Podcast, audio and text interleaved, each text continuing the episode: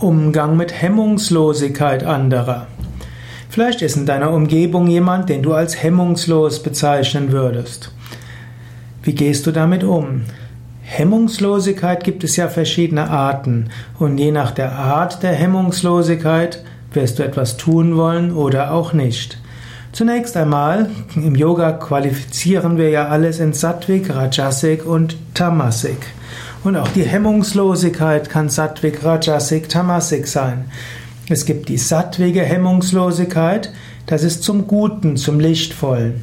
Wenn jemand seine Anerkennung ausdrückt, seine Liebe ausdrückt, seine Freude ausdrückt, das ist sattwige Hemmungslosigkeit. Ein Mensch, der sehr ruhig, gelassen oder vielleicht sogar introvertiert ist, den mag diese Hemmungslosigkeit der Freude und der Liebe und der Wertschätzung irgendwo eigenartig vorkommen, aber man kann sich einfach freuen. Sattwige Hemmungslosigkeit sollte man einfach wertschätzen. Es gibt die rajasige Hemmungslosigkeit, wo jemand immer mehr für sich haben will. Gut, da wird man vielleicht sagen, hm, ja, es muss auch Grenzen geben. Und man kann auch mal ein Wort einlegen und sagen, nein, andere brauchen auch etwas.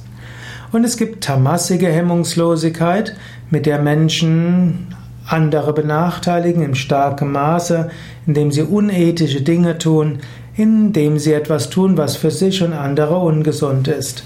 Also hemmungslos Süßigkeiten essen ist etwas, was tamassig sein kann, weil es stark gesundheitsschädigend sein kann.